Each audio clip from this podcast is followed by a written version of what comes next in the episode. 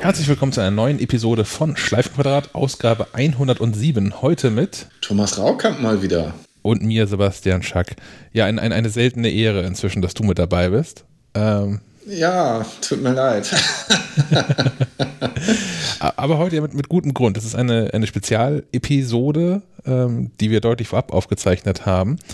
Ähm, anlässlich der Veröffentlichung der zweiten Version des Chromebook Guides, den wir herausgeben. Der ist ab heute erhältlich bei, bei Readly und auf äh, falkimedia.de slash shop.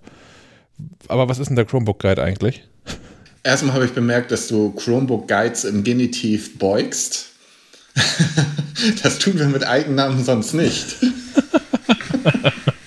Spreche ich einmal richtig.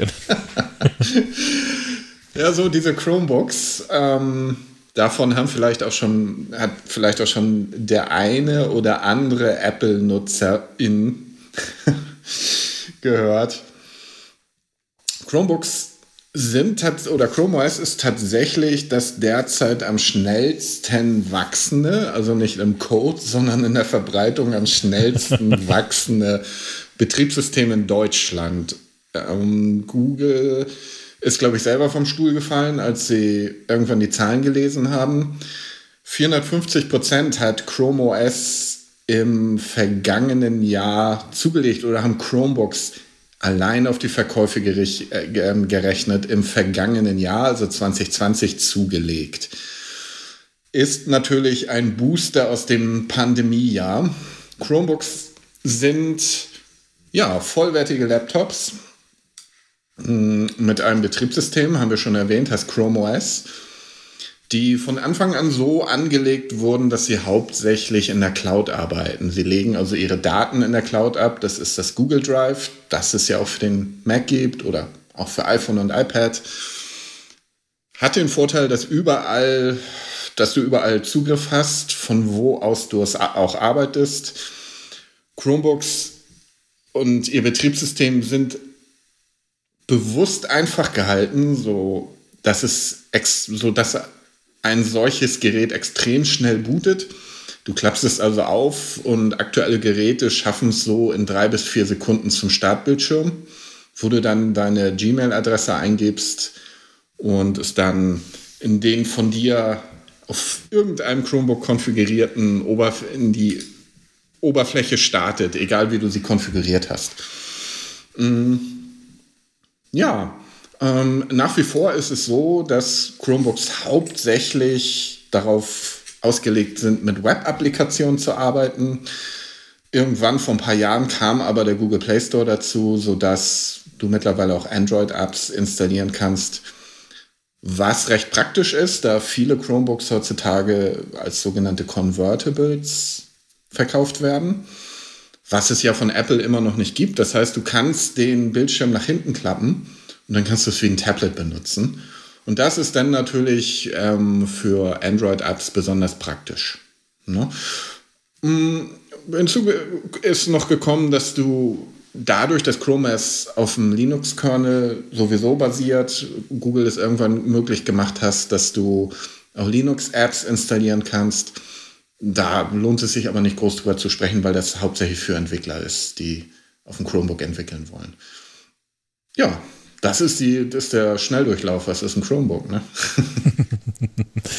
Und dazu gibt es jetzt äh, den, den Chromebook Guide als, ähm, als Sonderpublikation von Falke Media. Den hast du mehr oder weniger im Alleingang geschrieben, richtig? Ja. Es ist so, dass wir im Sommer vergangenen Jahres die erste Version schon rausgebracht haben. Wir hatten damals geplant, 30 Seiten zu machen. Und daraus sind dann im vergangenen Sommer 100 Seiten geworden. Das fanden wir schon schrecklich viel.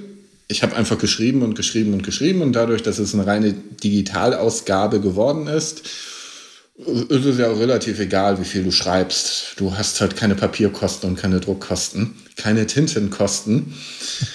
und so habe ich einfach fröhlich weitergeschrieben und sind dann halt 100 Seiten geworden. Und mittlerweile jetzt zur zweiten Edition, die in dieser Woche, wie gesagt, im Falke Media Shop downloadbar ist, sind es jetzt 170 Seiten. Man kann also mit Fug und Recht von einer kleinen Chromebook Bibel in Anlehnung an die Mac Bibel oder iPhone Bibel reden. Ja, und ich würde schon sagen, dass 95 Prozent der Artikel von mir sind. Ähm, tut mir leid, also ich konnte mich am Ende selber nicht mehr lesen. Aber da musste ich durch. Was erwartet mich denn in so einem Chromebook Guide, wenn ich den jetzt ähm, im falkemedia.de Shop kaufe oder bei Readly lesen möchte? Ja, ähm, erstmal natürlich stellen wir das Chromebook als Computersystem vor. Etwas weniger holprig, als es mir eben gelungen ist.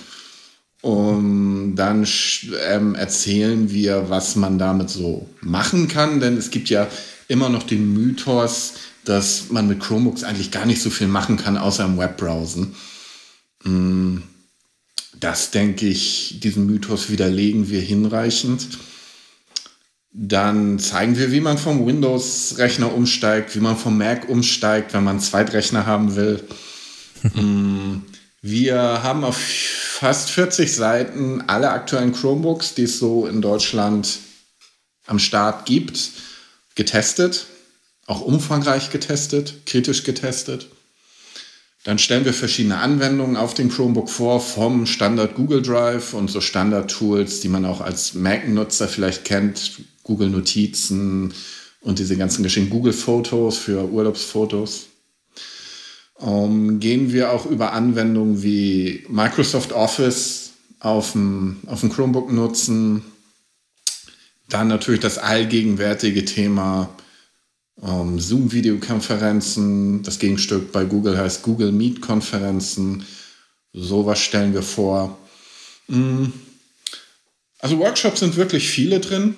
Ich denke auch sehr praxisorientierte, so dass es sehr, sehr schnell geht, dass man sich gewöhnen kann, dass man einen Umstieg machen kann. Wir stellen die besten Web-Apps vor.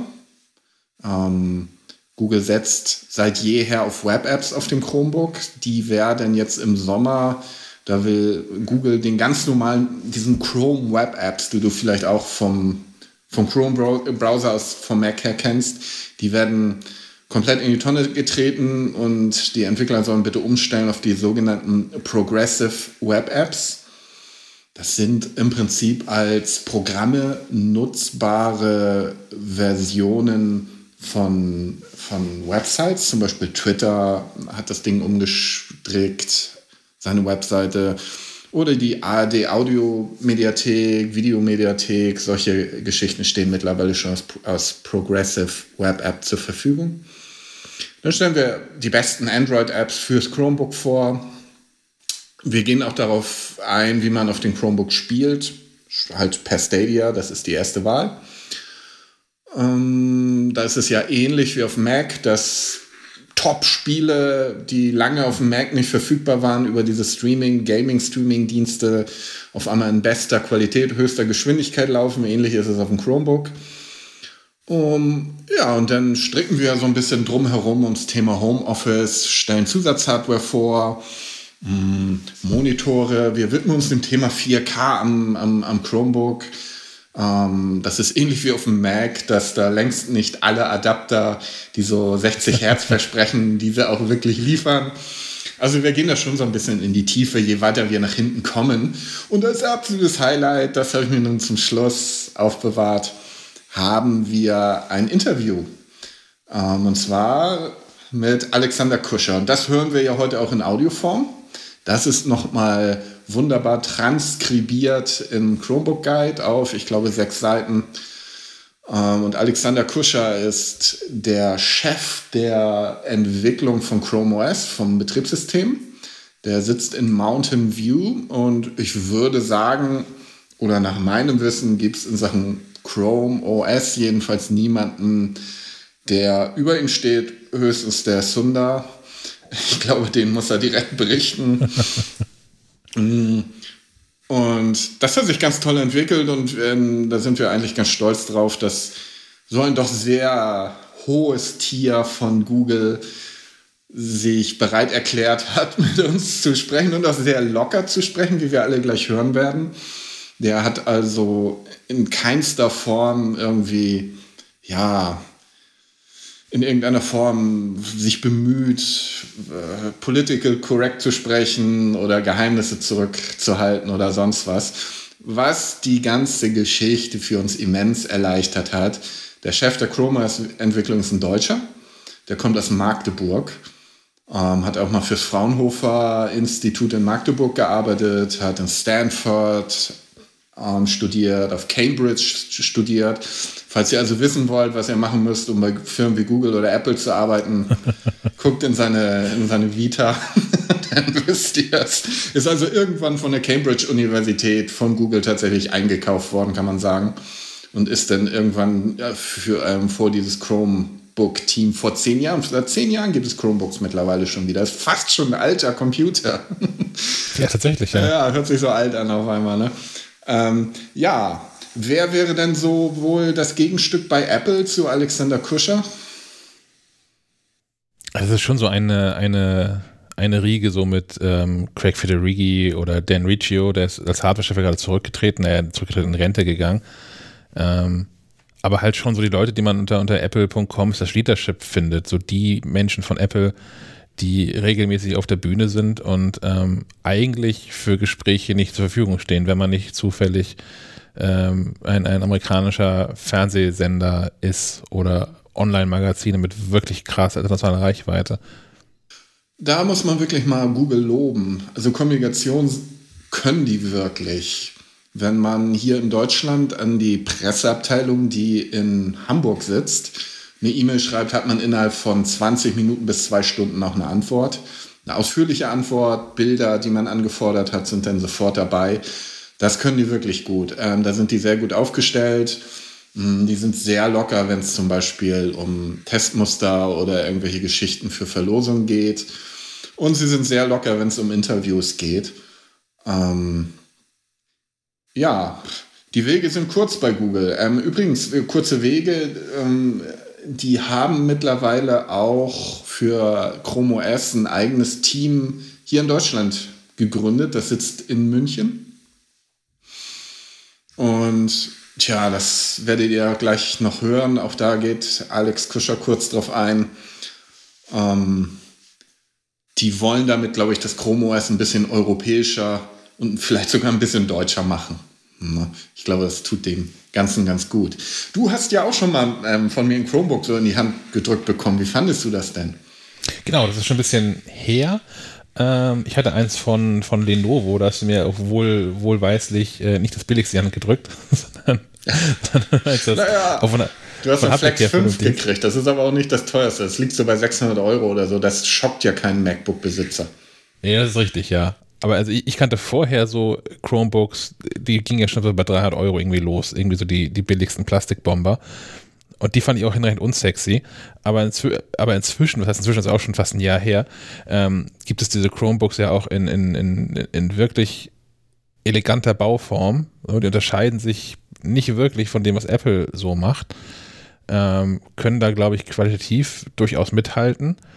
Ähm, und das ist natürlich, also ich finde es natürlich auch wichtig, wie so ein Gerät von, von außen so funktioniert. Wenn man ständig darauf arbeitet, ständig darauf tippt, muss es halt eine geile Tastatur haben, das Track muss geil funktionieren. Und ähm, das sind alles Dinge, die es da inzwischen gibt. Und ich fand auch die Nutzung selbst ähm, beeindruckend einfach. Also ich würde so, so, so ein Chrome OS würde ich jederzeit irgendein Windows vorziehen. Ähm, ich hatte natürlich so für meinen privaten Gebrauch, hatte ich hier und da Stolpersteine, weil ich natürlich voll und ganz im Apple-Ökosystem drin bin. So, und dann halt einige Dinge einfach nicht so eins zu eins übernommen werden können. Alles, was irgendwie so, na, iCloud, Passwort, Safe oder irgendwie sowas, die Schlüsselbund, das kriegst du halt nicht in so einen Google Chrome OS rein. Ähm, da kann es aber Chrome OS herzlich wenig für. Ähm, wir nutzen in der Firma, nutzen wir ja viele Google-Dienste, und haben ja auch hier irgendwie Mail und, und äh, auf Google umgestellt, nutzen das Google Drive für alles, Google Meet für alles. Das heißt, ich habe ja auch einen Firmen-Google-Account und wenn ich den damit verbunden habe und wie gesagt ja nun dienstlich fast ausschließlich Google-Dienste nutze, ähm, dann geht einfach alles. Dann hat man so ziemlich genau das Erlebnis, was man hat, wenn man jetzt sich äh, mit einer eine Apple-ID auf einem neuen MacBook anmeldet. Das ist einfach, man, man wartet irgendwie einen Moment, dann ist das irgendwie alles eingerichtet, muss auch irgendwie drei, vier Mal ein Passwort eingeben, sicherlich, ja aber es, es funktioniert dann einfach und wirkt wie aus einem Guss und nicht irgendwie holprig oder so. Ich fand das echt beeindruckend. Ich glaube, das ist der entscheidende Punkt, ja.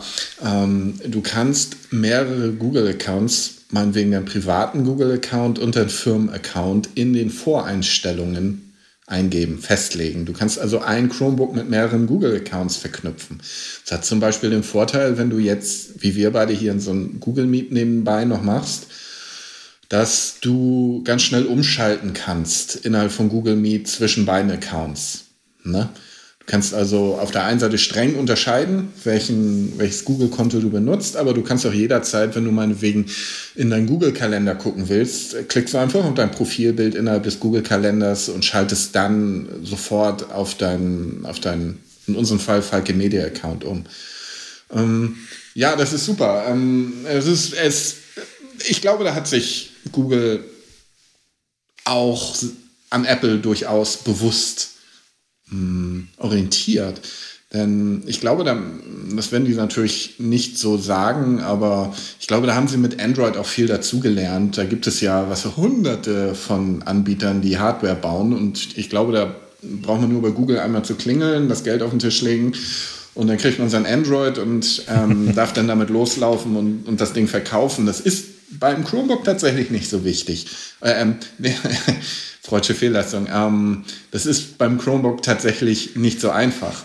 Ähm, wenn, wenn du also, wenn ich also HP oder so bin und loslaufe und sage, ich will so ein neues HP Chromebook machen, dann muss ich das Gerät entwickeln. Ich kann also nicht irgendwie den neuesten äh, HP Laptop, Windows Laptop nehmen und das und irgendwie eine Lizenz dafür erwerben und dann sagen, guck mal, das ist ein Chromebook ähm, sondern ich muss tatsächlich mich mit Google in Verbindung setzen. Ich muss denen das Gerät vorlegen.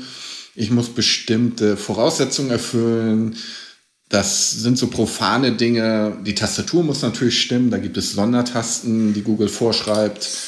Mm, da muss das Trackpad auf eine ganz bestimmte Art und Weise funktionieren. Geschwindigkeit, äh, Klicks, diese ganzen Geschichten wie viele Finger welche Aktion auslösen.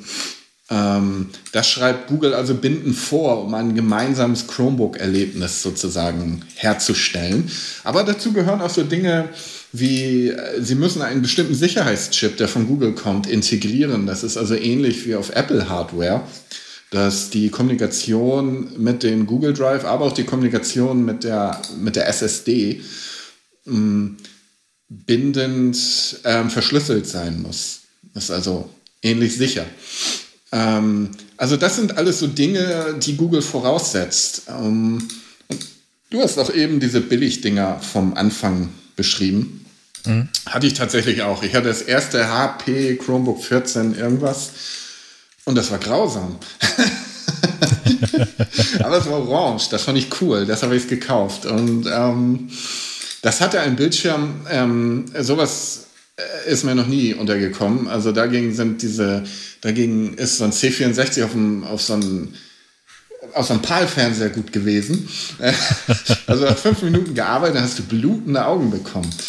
Ähm und äh, ich bin aber irgendwie trotzdem dabei geblieben, weil ich, ich glaube, von Anfang an verstanden habe, was Google damit will, was sie damit machen wollen, obwohl das sehr rudimentär damals alles war habe mich dann hochgearbeitet, ich glaube zusammen im Acer Chromebook 14. Daran erinnerst du dich vielleicht noch, das hatte ich manchmal mit, das sah aus wie so ein frühes MacBook Air. Ja. Um, ähm, und habe dann irgendwann mir ein Pixelbook gekauft. Das ist also die Creme de la Creme unter den Chromebooks, vergleichbar mit so einem MacBook Pro oder so. Das kommt von Google selber. Und da haben die, ähnlich wie sie es so mit diesen Pixel-Smartphones machen, ich glaube, bei Google malt sich keiner aus, dass er morgen den, den Smartphone-Markt erobert und dem iPhone Konkurrenz machen kann, sondern ich glaube, Google wollte mal zeigen, dass man mit Android nicht nur diese Billigheimer-Smartphones machen kann, sondern richtig gute Smartphones, hohe Herstellungsqualität, ähnlich wie bei Apple, integriert sich sehr gut laufende Updates, ähm, lange Update-Zyklen, diese Geschichten. Und ich glaube, das haben sie auch mit, diesen, mit dieser Pixelbook-Hardware ganz genauso erfolgreich vorgemacht. Einfach ein sehr, sehr gutes, sehr hochwertiges, auch sehr teures Chromebook gebaut, mm, das es mit einem MacBook aufnehmen kann. Und ein, zwei Jahre später kamen dann auch ähm, ähm, Firmen wie Acer, Asus, Lenovo, HP um die Ecke und haben ähnlich gute, ähnlich teure Chromebooks gebaut. Und diesmal hatte ich tatsächlich zum ersten Mal Chromebooks auf dem Tisch, die teurer sind als teure MacBooks. Was sehr merkwürdig war, dass das mal passiert. Also so ein HP Chromebook, die so bei 1800 Euro liegen oder so. Das ist natürlich andere Welt. ja, schon. Das hatte ich auch, äh, war mir richtig um Rechner, auf, sagt man, auf dem Zähler, dass es äh, inzwischen so, so Luxusvarianten quasi davon gibt. Die sprechen aber auch den Businessmarkt an. Ne? Ähm, denen das gar nicht so wichtig ist, wie viel so ein eigenes Gerät kostet. Mhm. Denn man spart viel, viel bei der IT, weil so ein Chromebook ähm, im Prinzip kannst du es so rausverkaufen. Ähm, mhm. Von Amazon deinem Mitarbeiter, der jetzt im Homeoffice sitzt, zusenden. Und auf der Google Admin Konsole kann die IT genau bestimmen, wie dein Chromebook, wie dein Firmenaccount aussehen soll mit dem du der, das Chromebook benutzt, was dabei sein soll, wie es aussehen soll, was vorinstalliert sein soll, diese Geschichten. Ähm, und dann brauchst du im Prinzip nur noch die E-Mail-Adresse rausgeben und das Passwort. Du loggst dich einmal ein und du kommst, bekommst den Rechner genauso konfiguriert in dem Moment oder stellt sich selbst genauso zusammen, wie, dein, wie deine IT das will. Um, das heißt mal quasi dieses Mobile Device Management, wofür andere nochmal anderswo teuer Geld bezahlen, äh, direkt mit eingebaut. Genau, da muss also kein IT-Mitarbeiter hingehen und erstmal Microsoft Word installieren auf jedes einzelne Device. Ähm, irgendwelche anderen Programme, irgendwelche teuer entwickelte extra Software oder was weiß ich. Sich nicht mit Treibern rumschlagen.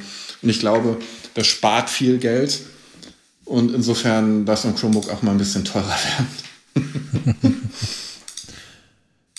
Sehr schön. Bleibt unterm Strich eigentlich so, ähm, dass man sagen kann, nach, nach zehn Jahren Chromebook, man, man kann die mal gefahrenfrei ausprobieren. Absolut.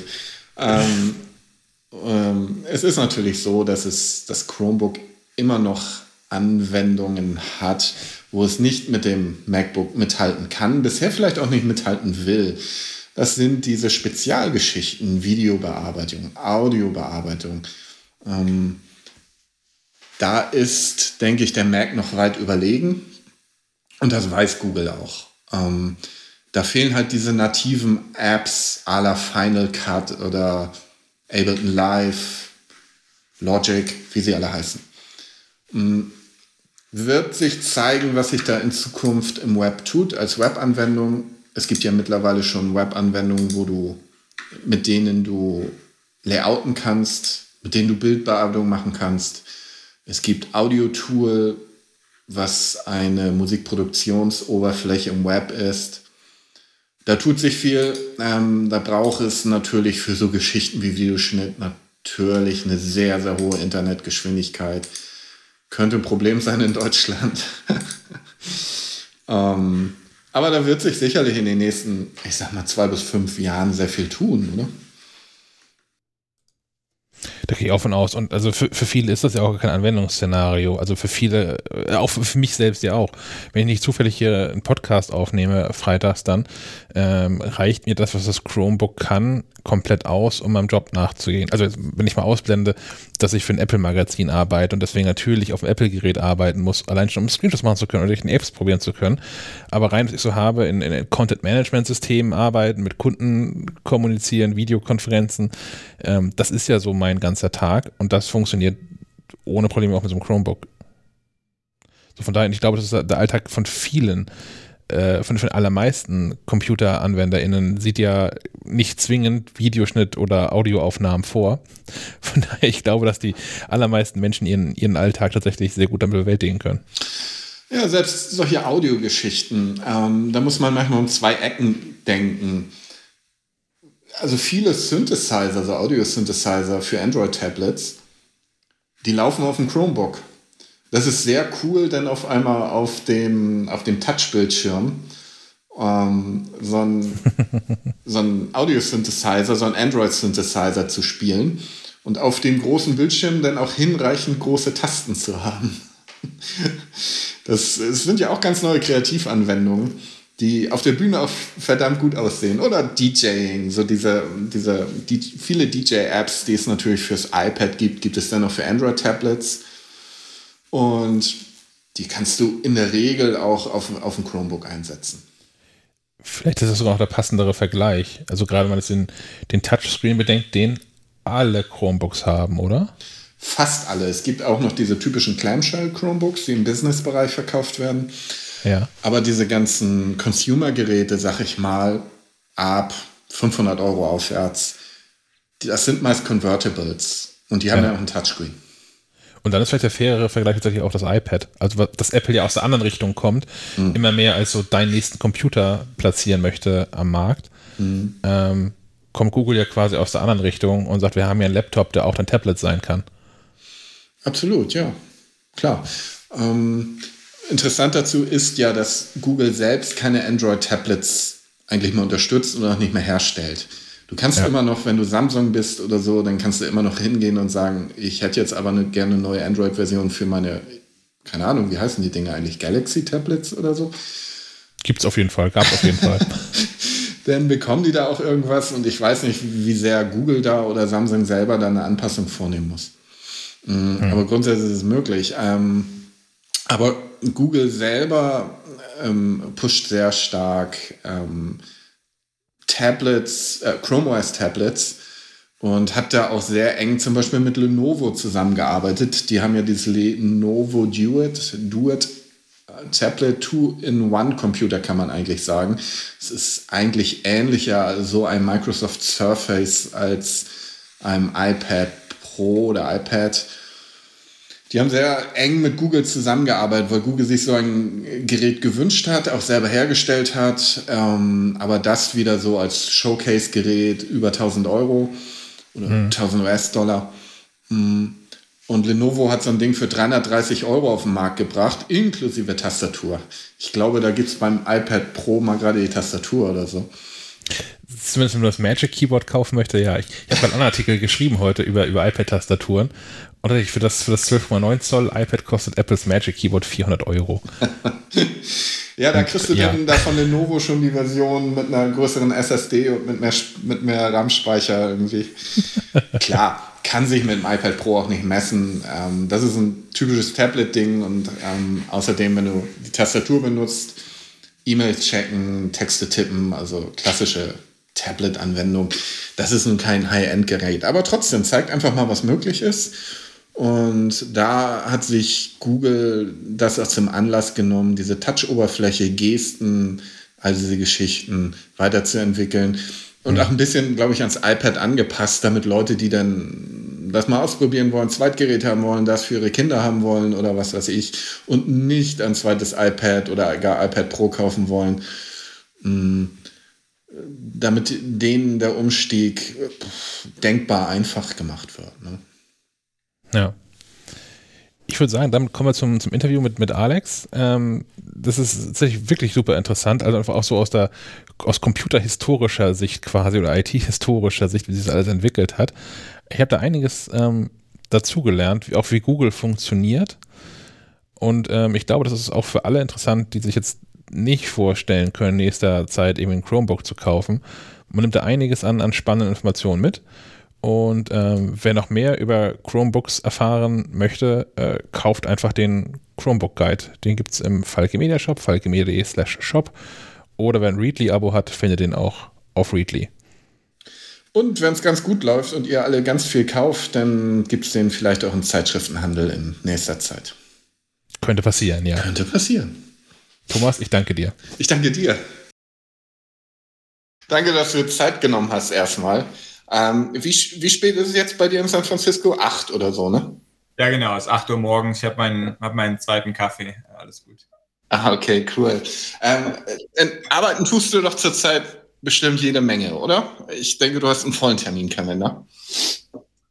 Ja, Tage sind ziemlich lang derzeit. Ähm, das, man kennt es vielleicht auch äh, so von der, von der Pandemiezeit weniger Zeit mit Pendeln, heißt mehr Zeit arbeiten. Ich pendle in der Regel nach Mountain View von San Francisco. Die Zeit okay. ist jetzt natürlich schöne Arbeitszeit. Ähm, aber auch mit, ja, viele Leute arbeiten von zu Hause, lernen von zu Hause. Ähm, mhm. Digital ist irgendwo im Mittelpunkt, damit auch Chromebooks.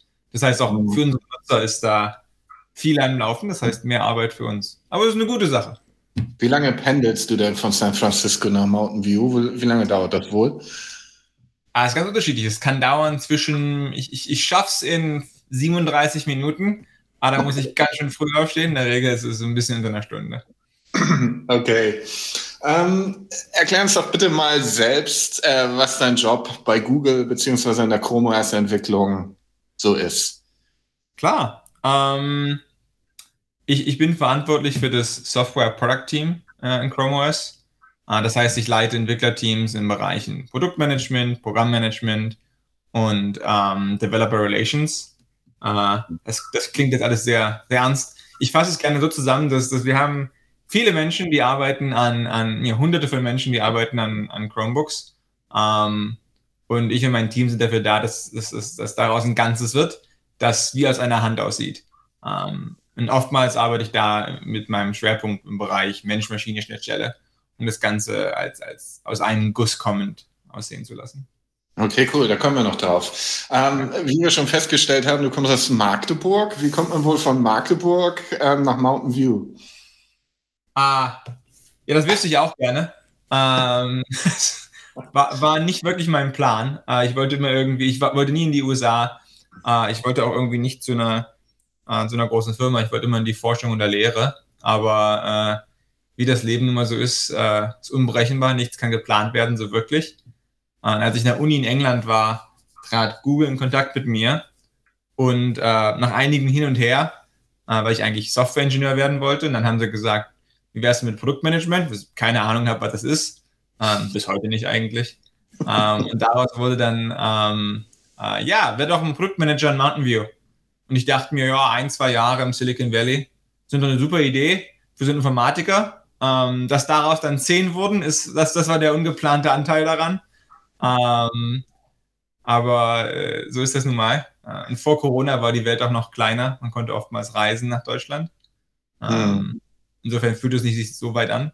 Das war im letzten Jahr vielleicht ein bisschen anders. Okay. In, in London, was hast du da gemacht? Hast du noch studiert, sagtest du, ne? Äh, in England, ja, in Cambridge habe ich studiert, genau. Da hatte ich meinen, äh, da wollte ich eigentlich, habe ich meinen Master gemacht und wollte eigentlich meinen Doktor machen. Mhm. Ähm, und dann anstelle dessen bin ich nach Silicon Valley gezogen. Okay. In Magdeburg hast du fürs Fraunhofer Institut gearbeitet, habe ich gesehen. Ähm, was hast du da gemacht? Ja, äh, nach der Schule wollte ich direkt sehen, wie es denn so zugeht. Äh, Forschung, Industrie. Ähm, fand das super spannend. Äh, und in Magdeburg gab es das äh, Fraunhofer Institut. Ähm, die haben unter anderem an äh, Fabrikautomatisierung gearbeitet. Ähm, und ich finde das, find das super spannend. Ich fand Fabriken schon immer spannend. Mhm. Und äh, konkret haben wir, habe ich daran gearbeitet, virtuelle Welten zu bauen in denen Arbeitskräfte lernen konnten, wie man bestimmte ähm, Arbeitsschritte macht, wie man bestimmte Sachen entwickelt. Ähm, das gute Beispiel, das wir, glaube ich, immer gebracht haben, war ähm, das Reparieren eines, Flugzeugkraft, äh, eines Flugzeugtriebwerks. Äh, wie kann man das am besten lernen äh, als, als Mechaniker? Und da so eine Triebwerke dann vielleicht etwas teuer sind, um die andauernd kaputt zu machen, lernt man es dann äh, digital in der virtuellen Welt und kann es dann praktisch anwenden. Das war so eine der Ideen damals. Das war noch das war noch vor Google Glass und vor HoloLens etc. Ähm, als, als Idee. Und daran hatte ich, daran hatte ich gearbeitet, gearbeitet. War super spannend. Äh, ist immer noch ein cooles Ding. Okay. Ähm, du hast es eben schon angesprochen. Seit zehn Jahren drehst du mittlerweile da in Mountain View deine Schleifen. ähm, zehn Jahre Alex Kuscher bei, bei Google, zehn Jahre Chrome OS, das passt. Ähm, Du hast es also von Anfang an miterlebt, dieses Chrome OS. Äh, ja, mehr oder weniger. Ich habe angefangen bei Google äh, im, im, im äh, Mobile Ads Bereich, bin dann aber relativ früh rüber zu Chrome OS und dazugestoßen. Ähm, wir waren vielleicht, ja, waren vielleicht ein paar Dutzend Leute, äh, aber wir sind ziemlich schnell gewachsen am Anfang. Äh, das war die, die wilde Zeit, als äh, ähm, als Sergey noch äh, uns Fehler geschickt hat, die er gefunden hat, einer unserer Gründer. Und äh, das war so ganz frühe Zeit, wo man dann noch aufpassen musste, wer, wer hinter einem steht am Tisch. Ja, aber ich meine, das stelle ich mir tatsächlich cool vor. Ich meine, ein Computersystem von Grund auf. Ich kenne doch diese, ich bin groß geworden mit diesen Atari- und Amiga-Geschichten, wo er tatsächlich noch diese Goldgräberzeit so ein bisschen im Silicon Valley war und ähm, wo tatsächlich noch diese Computer Stück für Stück zusammengelötet wurden. Und ich stelle mir es unwahrscheinlich aufregend vor, den Beschluss irgendwann äh, zu fassen und umzusetzen, ein völlig neues Computersystem auf die Beine zu stellen. Was war das so für eine Dynamik so im Team? Ja, äh, das, ist, das ist genau der Grund, warum, warum ich glaube, viele zu unserem Team kommen, warum ich auch dahin gegangen bin. Ähm, es passiert nicht so oft, dass du, dass du ein neues Betriebssystem bauen kannst, äh, von Grund auf. Ähm, dass das, ja, da, da, da vergehen äh, lange, lange Jahre zwischen. Das heißt, wenn man da dabei sein kann, das ist super spannend und man alles, alles hinterfragen kann. Ne? Ähm, mhm. jede, jede Entscheidung äh, hinterfragen kann. Äh, und das, das ist, ja, das ist Goldgräberstimmung oder Aufbruchstimmung ist da wirklich, wirklich drin gewesen. Ähm, äh, und, und, bei uns kam es ja, es kam ja aus zwei Teams, dem Chrome und dem Toolbar-Team, die mehr oder weniger Applikationen geschrieben haben, gemerkt haben, ach, wir, wir, wir, wir leben hier in einem, in einem Bereich, wo wir viele Sachen verändern wollen würden, viele, viele Probleme für Nutzer finden, die irgendwie nicht im Applikationsbereich sind, sondern im OS-Bereich sind. Mhm. Und dann die mhm. Sache, warum bauen wir nicht mal ein Operating System? Es, es war, es war äh, Jahrzehnte, seitdem der letzte das mal versucht hat. Äh, inzwischen kam das Internet äh, in die Welt. Äh, warum guckt jedes Operating System immer noch nach, ob da eine Floppy Disk ist beim, beim Boot-Up? Ne? Die, die gibt es auch nie mehr. Äh, also diese drei Sekunden waren nicht nötig. Äh, und solche Fragen, so, keiner hat diese Fragen irgendwie gestellt, wenn man das schon seit, seit, seit Jahrzehnten macht. Und dann haben wir gedacht, okay, wenn, wenn wir jetzt ein System, da haben wir oftmals geredet, like, was wäre denn, wenn wir ein Operating System im Zeitalter des Internets, im Zeitalter äh, ähm, von, von, von Mobile Apps bauen? Was würden wir anders entscheiden? Ne? Ähm, mhm. Laptops waren ja, bedeutend größer als am Anfang diese grauen Dinge unterm Tisch. Äh, und dann sagt, okay, wir haben ganz andere Darstellung, lass uns mal von vorne anfangen. Das, das war, äh, da kam es irgendwo her äh, und das war super spannend. So wegschmeißen und neu machen im Prinzip. So, ja, klar, und auch lernen. Also wegschmeißen, neu machen und, und, und lernen von, von dem neuen Kontext, der einfach existiert. Die, die, die Welt entwickelt sich ja weiter. Mhm. Äh, wenn man neu anfängt, kann man, kann man bestimmte Entscheidungen ganz anders treffen. Und man mhm. ist nicht irgendwo, äh, ja, man, man wird nicht zurückgehalten von, äh, von alten Ansichten. Ich frage mich das oft, und du hast es ja angedeutet, ähm, wie entstehen wohl solche Ideen bei Google speziell? Ähm, ist das jetzt eine Person, die sagt, hey, ich habe eine super Idee, ich ran zum Chef und hole mir Geld dafür? Oder treffen sich Leute beim Mittagessen und sagen, lass doch mal ein neues Betriebssystem machen? Oder ähm, ist sowas auch mal top-down sozusagen, dass gesagt wird, wir brauchen jetzt aber XYZ? Wie, wie entsteht sowas bei Google? Ja, ich, ich glaube, äh, äh, alles äh, äh, ist die Antwort.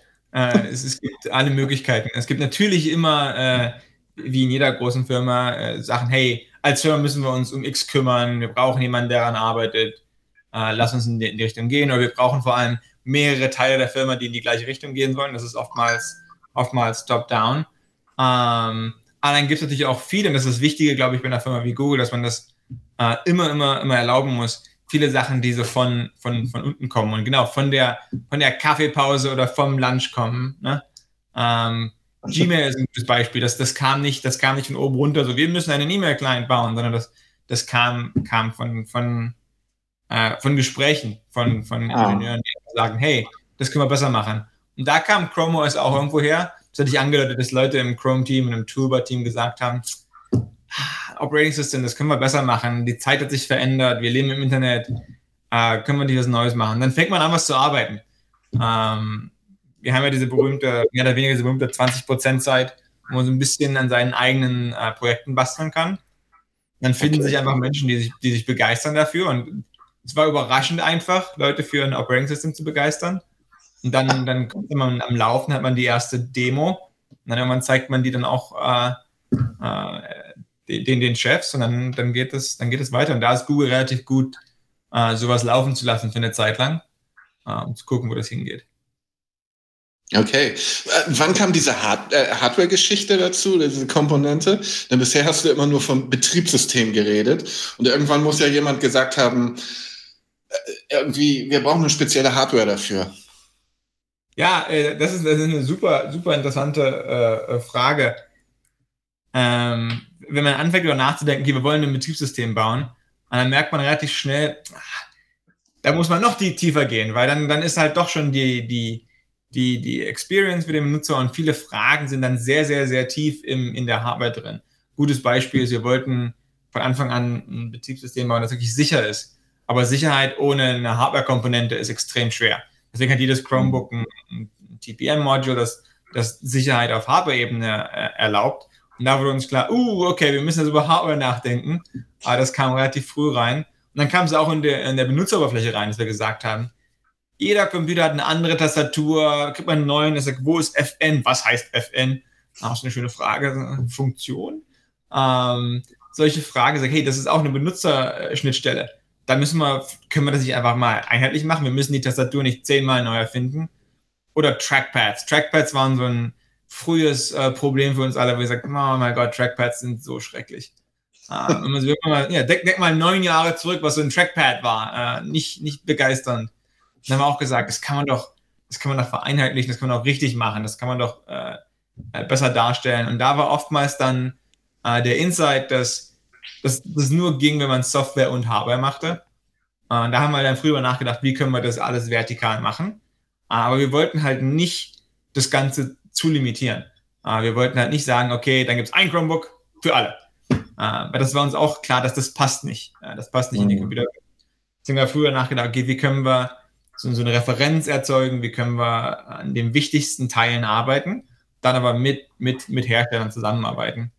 Äh, und angefangen haben wir dann mit, mit einem, mit dem größten Giveaway der, der, der, der Computerwelt, mit dem CR48, äh, das immer noch eines meiner Lieblings-Chromebooks ist. Kein Branding, ein skurriles Plastik, ähm, ganz, ein ganz lustiges Gerät.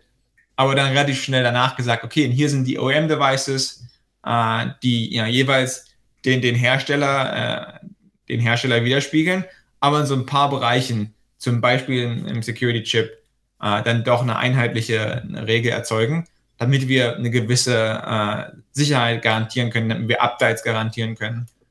Äh, mhm. so, so kam die Hardware-Komponente rein. Es war mehr oder weniger eine logische Schlussfolgerung von unseren Zielen ähm, für den Nutzer.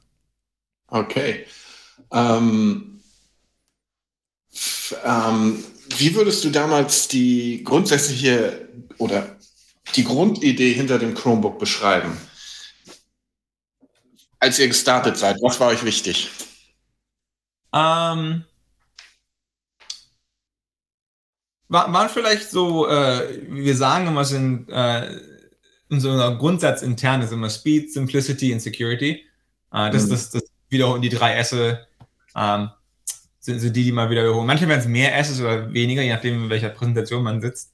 Aber diese drei sind es in der Regel. Und ich glaube, das war auch am Anfang die Grundidee, dass wir gesagt haben, ähm, wir leben im Zeitalter des Internets. Habe ich schon mal erwähnt gehabt. Ja, daran, darauf muss man sich anpassen. Was heißt das? Was, was, was heißt das für ein OS? Was heißt das für die Leute? Ähm, und äh, ja, immer mehr Menschen werden mit Technologie arbeiten. Für viele ist das das neu. Ähm, äh, deswegen müssen wir was bauen, was einfach ist, aber was sich auch damit mitnimmt, ähm, mhm. besser zu werden. Und es ist nicht so, dass das, äh, der Mensch für die Technologie da ist, sondern die Technologie für den Menschen da ist. Äh, und das ein bisschen ein, einzubauen war uns wichtig.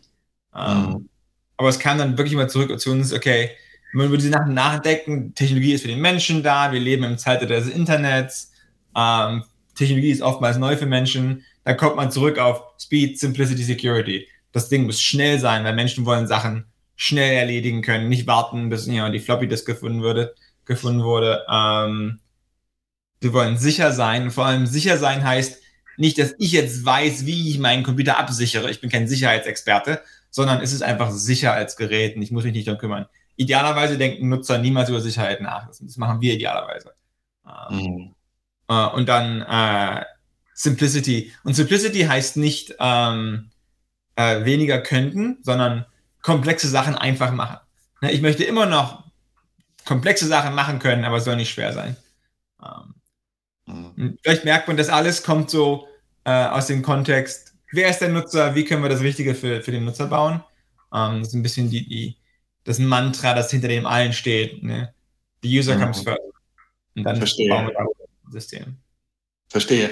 Ähm, musstet ihr das irgendwie an die Realität anpassen, verändern irgendwie mit der Zeit oder erkennst du dieses, erkennst du dieses Muster oder diese Grundvoraussetzungen immer noch deutlich wieder? Äh, ich glaube, diese, diese Grundvoraussetzungen äh, bleiben, sind, wurden über die Zeit äh, immer wichtiger. Ne? Also Sicherheit wurde immer wichtiger für Leute. Das war, glaube ich, äh, das ist, glaube ich, ohne, außer Frage. Ähm, in dieser Sache online arbeiten, Internet war man vielleicht in unserer Zeit auch voraus ein wenig. Ich glaube, sieht man jetzt, dass das wirklich kommt. Vor allem im letzten mhm. Jahr sah man dann online arbeiten, dass das kam ja, wirklich noch, noch mal ein Push. Ähm, äh, ich glaube aber, um nicht jetzt zu rosy zu sein, ne, wir, wir, wir wussten alles perfekt. Äh, ich glaube, da gibt es auch so ein paar Fallen, die man so reinfällt äh, am, am früh, äh, früh in der Entwicklung. Ich glaube, wir dachten nicht, dass das, was ein gutes Beispiel, Drucken und Scannen. Ich dachte, Drucken und Scannen ist mir so wesentlich in der Zukunft. Das war so falsch, kann man gar nicht glauben. Drucken und Scannen ist immer noch äh, wichtig, Leute machen es. Ich habe einen Drucker und Scanner hier. Also manchmal hat man so eine Annahme gemacht. So, wer, wer, wer, nutzt denn noch Papier in zehn Jahren? Das sagt jeder. so, hat, hat auch solche, solche, solche Schritte. Das muss man halt auch lernen. Okay. Ähm, Du warst ähm, lange speziell fürs ähm, UX-Design, also tatsächlich für das Nutzungserlebnis von Chromos zuständig. Was macht für dich persönlich ein positives Nutzungserlebnis aus? Ähm, ich kann es mir einfach machen und sagen Speed, Simplicity, Security. uh, aber äh, für, für mich persönlich, ich kann vielleicht eins auswählen davon. Ähm, ich glaube, äh, zwei Sachen sind, sind, sind, mir immer sehr am Herzen für so ein gut, gutes Nutzererlebnis. Eins ist äh, Schnelligkeit. Einfach, ich möchte äh, komplexe Tasks schnell machen können. Und der Grund dafür ist, es respektiert meine Zeit. Ne, jeder Mensch hat irgendwie nur so viel Zeit am Tag. Ich will sie nicht damit verbringen, mir die Frage zu stellen, wie kann ich jetzt diesen Task machen, sondern ich will ihn so schnell wie möglich machen können. Und das ist eine gewisse Respektfrage, äh, die, glaube ich, Technologie gegenüber den Menschen äh, erzeugen kann. Und das gehört also für mich, wenn ich, wenn man Nutzeroberflächen designt, wichtig, diesen Zeitaspekt in, in Frage zu stellen. Wie, wie kann ich das Gleiche in weniger Schritten machen? Das finde ich immer eine ganz, ganz spannende Frage. Ähm, und das Zweite, was mich derzeit super interessiert, und das hatten wir auch am 10. Geburtstag so ein bisschen äh, ein Licht drauf äh, geleuchtet, ist, äh, Leute produktiver zu machen. Ähm, ich glaube, das kam auch vielleicht durchs letzte Jahr so ein bisschen. Ähm, wie kann das Operating System einen Produ produktiver machen? Das finde ich eine super spannende Frage.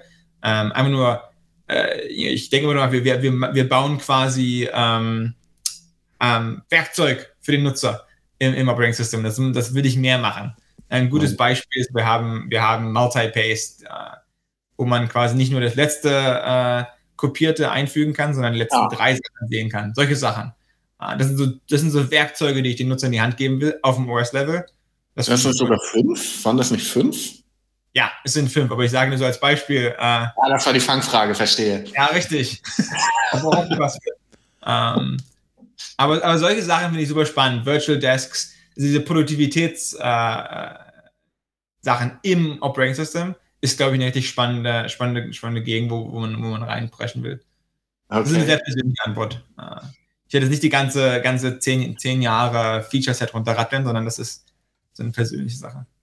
Okay, aber so zehn Jahre, gab es da so Meilensteine für dich oder konkrete Momente, bei denen du das Gefühl hattest, okay, jetzt funktioniert es, jetzt kapieren die Leute das. Jetzt habt ihr einen bestimmten Punkt erreicht, so, wo es tatsächlich, wo ihr nah dran seid. Ähm, das sind ein paar Fragen in einer. Ich, ich glaube, äh, ich glaube, unser früher Fokus auf, auf Sicherheit und Updates, der war am Anfang so ein bisschen äh, okay, whatever. Äh, und das haben, glaube ich, Leute inzwischen, wird das Menschen klar, oh wow, diese Geräte updaten für Jahre, die werden schneller, ähm, die bleiben sicher. Ähm, das ist, glaube ich, eine Sache, die, die, die, wo, wo es wirklich, äh, wo es, wo es hinkam, ähm, wo ich glaube, like, wir gesehen haben, okay, das, das kam jetzt an. Persönlich, ich glaube, einer der besten Momente, wenn man, wenn du sagst, okay, wann hat es das Gefühl, dass Leute es verstanden haben, ist, wir haben oftmals, äh, wir machen oftmals so ja, Nutzer-Research, ähm, wir laden Nutzer ein in die Firma, um zu gucken, wie sie Computer verwenden, aber wir gehen auch äh, zu den Nutzern, das ist immer super interessant, also wir, wir gehen mit Nutzern shoppen manchmal, vor, vor. Corona, mit denen shoppen gegangen, gucken, wie das abläuft. Ähm, oder wir gehen zu ihnen nach Hause und sie gucken, wie, wie wir es benutzen, natürlich mit, mit Einverständnis von den Nutzern, äh, bevor wir dann an der Tür antanzen. Ähm, und das letzte ist, wir gehen in Schulen rein, um zu gucken, okay, wie werden Chromebooks in Schulen benutzt. Bei, in, in, in Schulen sind wir Weltmarktführer, in den USA waren wir schon länger äh, stark in Schulen. Und ich glaube, das war für mich zum ersten Mal, als ich, als ich in so eine Schule ging und sah, wie Technologie heutzutage in den Schulen benutzt wird, wie Chromebooks in diesen Schulen benutzt werden. Äh, und meine Vorstellung war noch irgendwie wie damals, als ich in einer, im Computerraum saß und ja, war bei uns im, im, im Dachgeschoss. So, Computer, der Lehrer hat noch so ein riesiges Pad, wo sich für jeden Computer einloggen konnte. Ganz und dann genau. sah ich die Schüler in, in Kreisen sitzen, sie hatten ihre Laptops offen, sie hatten Wikipedia offen, sie haben geresearched, sie haben unterhalten sich. Dieses, dieses moderne Arbeiten in so einer Schule zu sehen mit einem Chromebook, das war für mich zum ersten Mal, wo ich gemerkt habe, Mensch, das, das macht einen Unterschied dass, dass, dass die, die, die, die, diese Kinder wachsen auf, mit einer ganz anderen Art und Weise umzugehen und das finde ich super. Und da habe ich das zum ersten Mal gesehen, die sind auf dem richtigen Weg. Cool. Ähm, mittlerweile äh, sind es nicht mal ein paar Leute, sondern mittlerweile das Team, das du hast, das ist richtig groß. Ne? Wie viele sind das zurzeit? Ähm, mein, mein Team von Produktmanagern und, und Programmmanagern ist ungefähr 60 Leute, die, die direkt für mich arbeiten und wir arbeiten mit so 500 Ingenieuren im Softwarebereich zusammen, aber dann gibt es noch die Hardware-Leute und die Plattform-Leute. Also es, ist, es sind so, so äh, viel, viele Menschen sind da, daran beteiligt, aber mein direktes Team ist mehr oder weniger die, die 60 plus 500. Okay, siehst du noch selber Codezeilen oder greifst du noch selber Code ein so oder ist das leider weniger geworden? Äh, das ist leider sehr wenig. Ich, ich sehe noch Codezeilen, äh, das kann ich vielleicht bejahen. Äh, schreiben auf keinen Fall, das glaube ich, erlauben sie mir nicht mehr. Ähm, aber äh, bei, bei Google ist es oftmals so, dass man noch, man, man, ist, man macht die Hände sich noch dreckig, das ist, glaube ich, auch wichtig. Also ich bin in Bugs drin, ich lese Bugs, ich lese Feedback-Reports, ähm, die Leute uns schicken. Das ist, glaube ich, wichtig, dass man auch den Puls, am Puls der Zeit ist und am Puls des Nutzers ist. Ähm, ansonsten verliert man auch so ein bisschen die, die Empathie, äh, die mhm. wir für den Nutzer aufrechterhalten wollen. Ähm, aber Code schreiben tue ich nicht mehr. Okay, das ist, Jürgen Klopp hat mal gesagt, ähm, dass ihm nur einen Trainerjob angeboten haben, damit er aufhört, Fußball zu spielen. Aber so schlimm ist es nicht, oder? muss, muss, muss meine, meine Leute fragen. Vielleicht ist das der Fall. Was mich beim Chromebook immer, ist, das äh, frage ich mich immer, mh, hm, ihr habt ja als reines ähm, ja, Cloud-Betriebssystem oder Betriebssystem, das die Cloud nutzt, angefangen. Dann kam irgendwann der Play Store mit Android-Programmen dazu. Rudimentär oder für hauptsächlich für Entwickler, denke ich mal, lassen sich Linux-Programme ausführen. Ähm, du hast mit Parallels Desktop jetzt die Möglichkeit, sogar Windows-Programme auszuführen. Ähm, immer wenn ich sowas lese, freue ich mich und auf der anderen Seite denke ich immer so ein bisschen, ah, jetzt sind wir bald wieder doch wieder bei so einem dicken, fetten System. Ähm, hast du die Befürchtung auch oder, oder wie verhindert man das, ähm, dass man bei dieser Grundidee eines federleichten Systems bleibt? Ja, äh, das ist eine super Frage. Ähm, wir haben uns viel gestellt, als wir Android-Apps hinzugefügt haben. Ähm, mhm. Es gibt, glaube ich, zwei Antworten darauf. Die eine ist, ähm, das einfach zu halten äh, für, den, für den Nutzer. Das ist halt so ein bisschen die Komplexität äh, verstecken. Ein gutes Beispiel ist, äh, sind Android-Apps und äh, Web-Apps. Äh, mhm. Das Wichtige da ist, dass du als Nutzer eigentlich, es ist mir relativ egal, ob das mit Java oder JavaScript geschrieben wurde. Ähm, ich möchte halt meine, meine App haben. Und das Wichtige da ist, dass wir dir es einfach machen, ähm, zu finden und zu installieren und zu nutzen. Äh, und da haben wir halt das, die Idee, okay, ich gehe in den Play Store, ich, ich, ich, ja, ich schreibe rein, ich möchte jetzt äh, Google Maps haben, dann klicke ich installieren und dann kriege ich die Google Maps App. Ist das jetzt die Android-App oder die Web-App? Ist mir persönlich egal, solange sie macht, was sie, was sie machen soll. Und ich glaube, da kommt dann wieder, okay, das ist unsere Aufgabe, das einfach zu machen, obwohl es komplex ist im Hintergrund. Das ist das ist Nummer, Nummer eins. Ähm, ich glaube, das, das, das, das, das stellen wir, da arbeiten wir viel dran, um das quasi als aus einem Guss kommen zu lassen. Ähm, die zweite Sache ist, dass äh, Chromebooks in mehreren Märkten inzwischen äh, partizipieren und die mhm. halt nicht, nicht, nicht overlappen. Also ein gutes Beispiel ist, äh, du hast Parallels gesagt. Parallels auf Chromebooks ist nicht, keiner unserer äh, Endnutzer oder in den Schulen wird Parallels installieren. Das, ist, das kommt nicht damit rein, sondern das ist mehr oder weniger für den Enterprise-Bereich, wo da habe ich halt noch meine 20 Jahre alte Win32 äh, irgendwas App, die ich, die ich brauche. Uh, und dann kann man die halt äh, zur Not auch virtualisieren und das dann erlauben, falls es nötig ist, on demand. Uh, aber out of the box kommt das Chromebook ohne, ohne diese, diesen, diesen Ballast, wenn man, so, wenn, man so, will.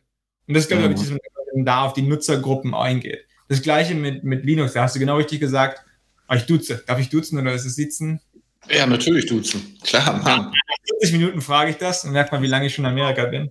ähm, ähm, ja, Linux, ja, da hast du genau recht gehabt. Das ist für Entwickler. Ne? Es ist jetzt, ich, ich erwarte nicht, dass der, dass der äh, normale Nutzer äh, die Linux-Kommandozeile aufmacht und dann äh, anfängt, äh, apt-get zu machen.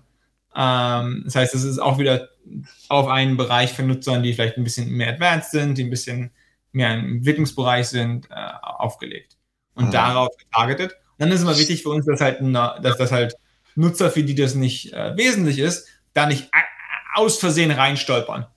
Und dann, mhm. ja, ich habe 17 Linux-Apps installiert. Ich so, ha! Ähm, sondern das, das quasi ganz klar zu, zu segmentieren und dass, dass für jeden Nutzer das genau Richtige bei rauskommt am Ende und das dann auch also dass das leichteste und einfachste ist. Ja. Aber natürlich übrigens, also die, die Kehrseite ist, Chromebooks können mehr, als sie vor zehn Jahren konnten. Das ist, das ist wesentlich. Aber ohne aufzugeben, dass es einfach ist, dass es schnell ist und dass es sicher ist. Ja. Nicht einfach, aber. Diese ganze Android-Geschichte auf dem Chromebook, das ist nach wie vor ein, echt manchmal schwierig für euch, oder? Weil ähm, es gibt nach wie vor, es liegt natürlich auch an den, an den App-Entwicklern, aber es gibt nach wie vor einfach, ich finde Android auf dem Chromebook sehr viel besser geworden als am Anfang. Mm, aber es fühlt sich bei einigen Programmen immer noch nicht so richtig an, nicht genau richtig. Ich habe jetzt zum Beispiel einen 4K-Monitor laufen. Ähm, da scheinen sich die Android-Programme nicht mitzuskalieren. Ähm, die fühlen sich dann einfach merkwürdig an. Das ist immer noch eine Herausforderung für euch, so ein relativ altes Schiff mit auf das Neue zu nehmen, oder? Ähm, zum einen gibt es mehrere Antworten äh, als du mich angefragt hast, was ist denn mein Team? Developer Relations war, war ein Teil davon. Also auf jeden Fall wichtig, gemeinsam mit Entwicklern ähm, daran zu arbeiten, dass wir zeigen, hey, hier sind ein paar Sachen, die man machen kann, damit eine Android-App oder eine Web-App besser auf einem Chromebook aussieht. Und da haben mhm. wir viel daran gearbeitet in den letzten fünf Jahren, hast, hast du vollkommen recht. Ähm, und es ist auch ein Langzeitprojekt. Ne? Also da, da, ist viel Arbeit darin, ähm, zwei, äh, zwei App-Development-Plattformen auf einen zu bringen. Also das, das stimmt auf jeden Fall. Das hat angefangen äh, mit der Idee, hey, es wäre nützlich, wenn ich zum Beispiel meine Messenger-App auch auf Chromebook benutzen könnte. Und das finde ich auch super nützlich. Und das hat viel Funktionalität gebracht. Mhm. Ähm, jetzt ist quasi die, die, die Phase, okay, jetzt müssen wir es polieren, wenn man so will. Äh, die dauert an. Und da gebe ich dir auch recht. Aber was ich ganz am Anfang gesagt habe, ist, da arbeiten wir viel mit dem Play Store zusammen und auch die Nutzer in die richtigen, in die richtigen Apps zu, zu guiden. Ich glaube, das ist auch unsere Aufgabe, den Nutzern besser zu zeigen, hey, diese App ist optimiert für Chromebook, diese ist nicht optimiert.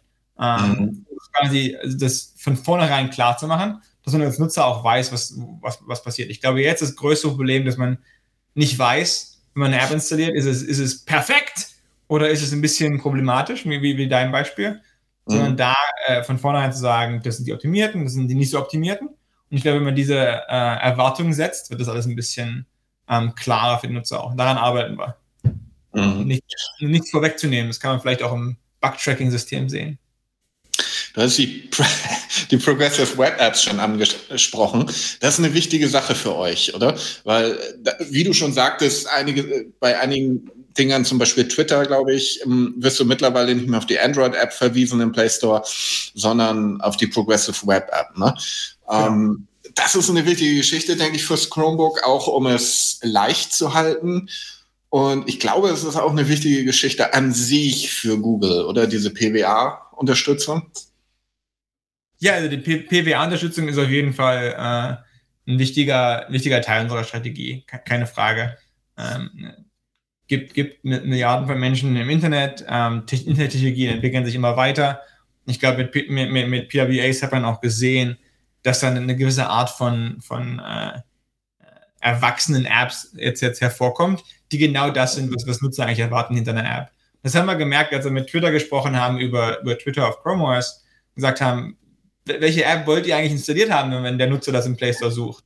Und die so, äh, die, die, die, die PRBA, weil die ist groß und da kann man das mitmachen und die hat eine, eine Offline-Page, wenn, wenn nötig. Und das ist die richtige. Sie kann im Fenster laufen und dann ging, ging eins zum anderen. Also, okay, dann machen wir das.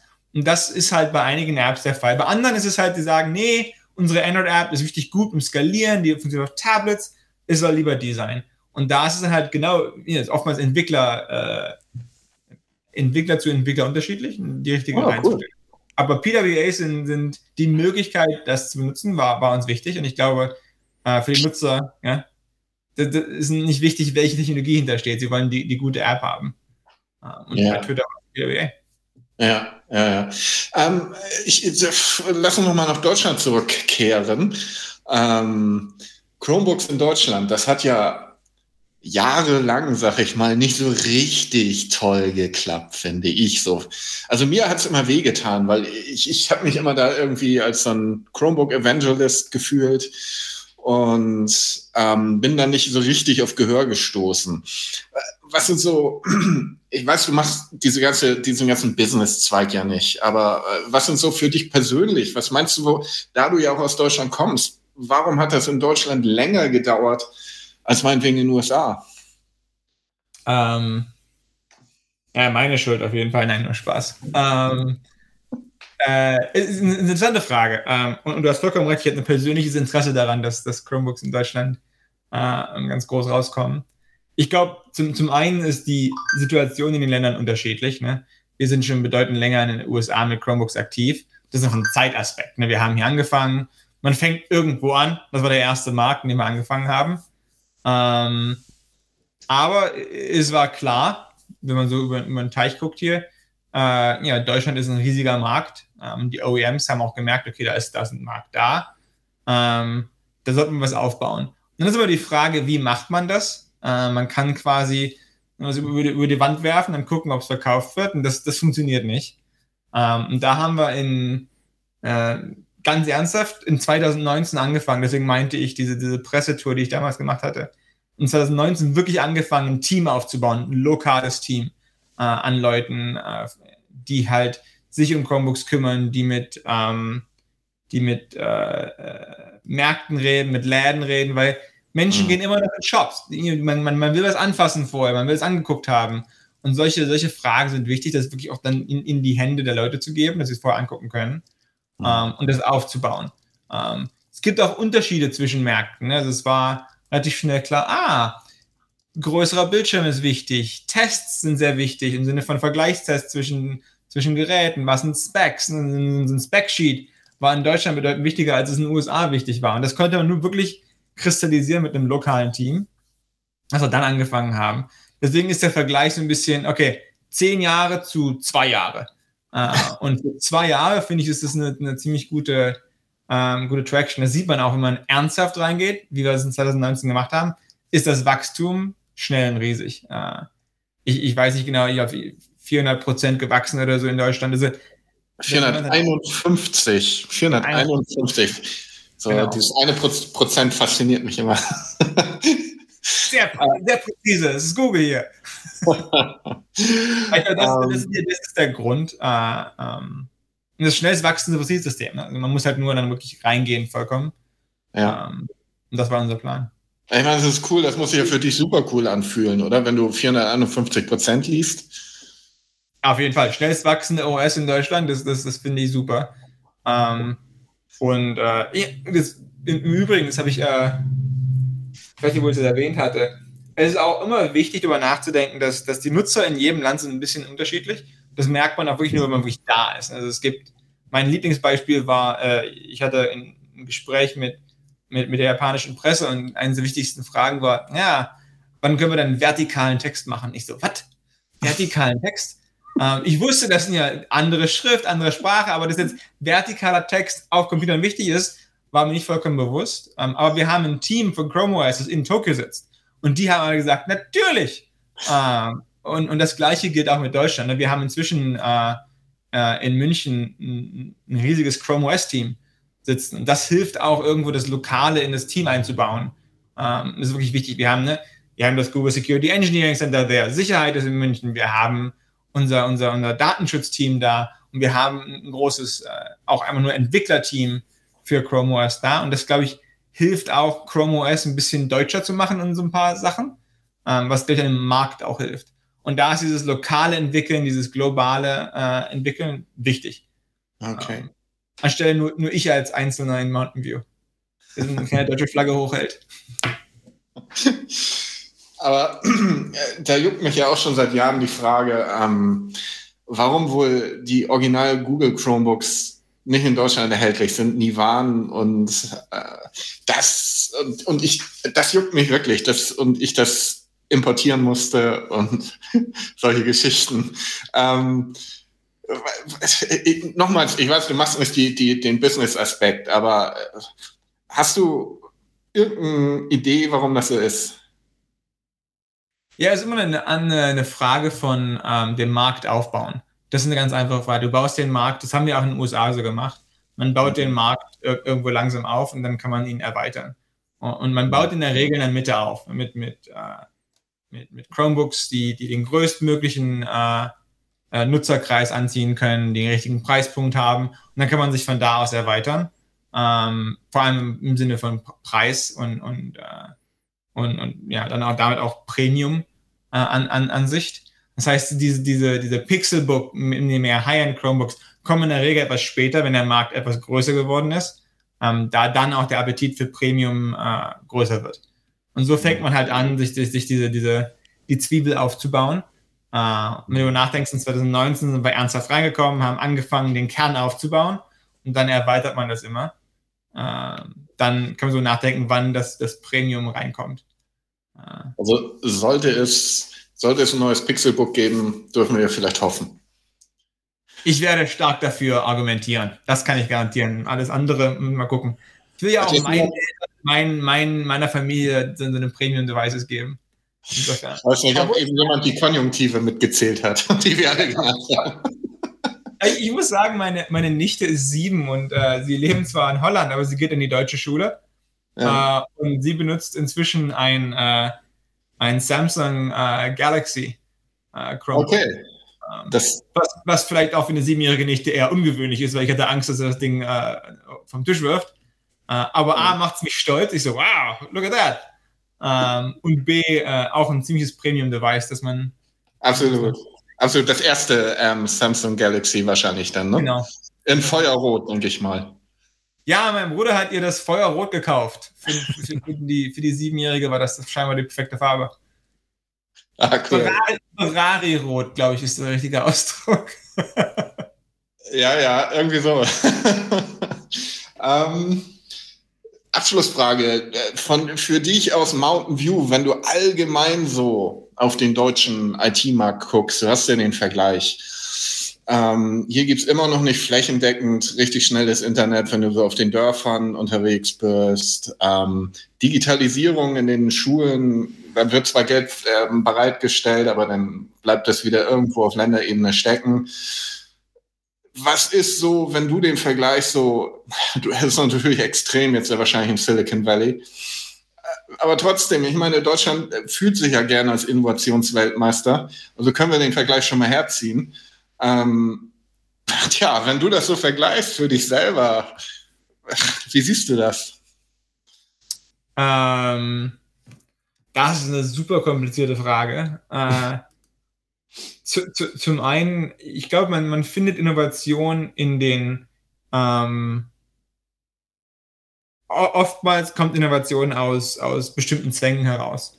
Ähm, und ich glaube, das ist eine, das ist eine Sache, die man, die man immer nachdenken muss. Mein, mein, gutes Beispiel ist, ich war vor einigen Jahren in, in Nairobi zu Besuch und ich hatte bedeutend besseres Telefonnetz in Nairobi als im Silicon Valley. Ähm, ah.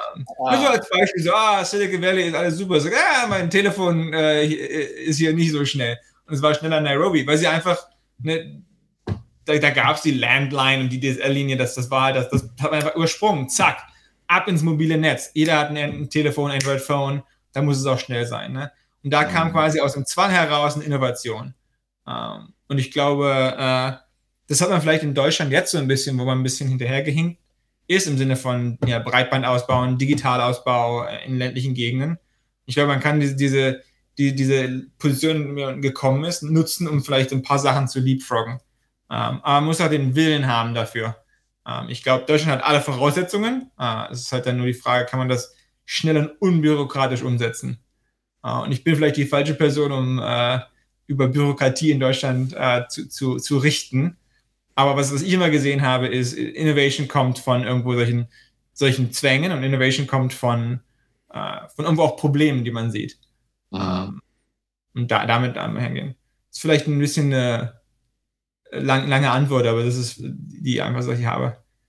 Ich bin relativ zuversichtlich da, dagegenüber, muss man auch mal sagen. Ich glaube, das, hat, das, das ist Deutschland relativ gut aufgestellt, dass man das machen kann, wenn man will. Mhm. Okay, wir sind bei fast genau einer Stunde. Das ist, wird eine Punktlandung. Wir sind alles Profis hier. Absolut. ja, ähm, ich denke, ich gehe davon aus, du wirst heute noch ein bisschen was tun. Ah, ja, wollen ist eine, ist eine große Aussage, aber müssen sicherlich. Nein, nur Spaß, natürlich. Okay, Die nächsten Jahre mache ich mir erstmal und dann geht es wieder äh, zurück in mein Büro, in dem ich gerade stehe. Hm. Ja, Super. vielen Dank nochmal. Ciao. Ciao.